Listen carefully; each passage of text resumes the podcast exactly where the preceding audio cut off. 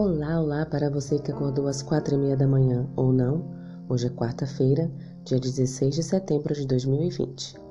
O título da nossa lição de hoje é Compreensão mais plena da verdade.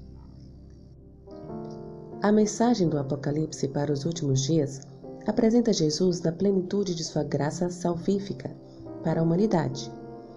É um solene apelo a temer ou reverenciar a Deus em tudo o que fazemos a respeitar seus mandamentos e obedecer a sua lei à luz do juízo de Deus. Temer a Deus tem a ver com o que pensamos.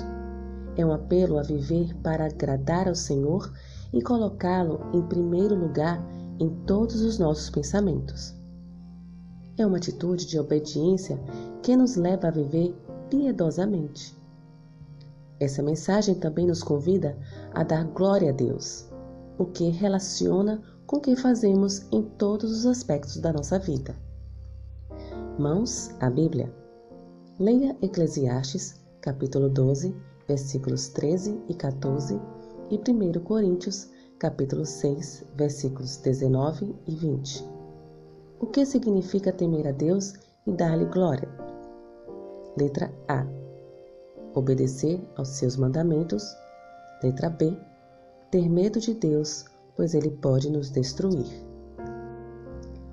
Nesta época de irresponsabilidade moral, em que milhões de pessoas sentem que não devem prestar contas a ninguém senão a si mesmas, a mensagem da hora do juízo nos lembra de que somos responsáveis por nossas ações.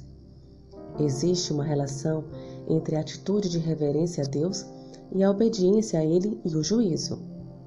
A obediência é fruto do relacionamento salvífico com Jesus. Somente sua justiça é boa o suficiente para julgar, e em sua justiça estamos seguros. Por meio dela, vivemos para glorificar seu nome em tudo o que fazemos. Mãos à Bíblia novamente. Leia Apocalipse, capítulo 14, versículo 7 e capítulo 4, versículo 11. Gênesis, capítulo 2, versículos de 1 a 3, e Êxodo, capítulo 20, versículos 8 a 11. Qual é a base da verdadeira adoração a Deus e como o sábado reflete esse entendimento? Satanás atacou o sábado porque sabe que esse dia é o centro da adoração. O sábado exalta Cristo como Criador e apela a todos em todos os lugares a adorar aquele que fez o céu e a terra. Apocalipse, capítulo 14, versículo 7. O sábado fala com relevância nesta era de evolucionismo e nos convida a adorar a Cristo que nos criou e nos dá uma percepção do nosso valor nele.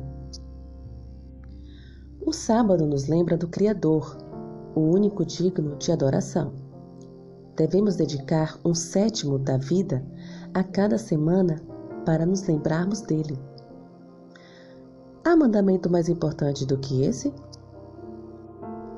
Finalizo com mais esta reflexão. Senhor te abençoe. Um bom dia.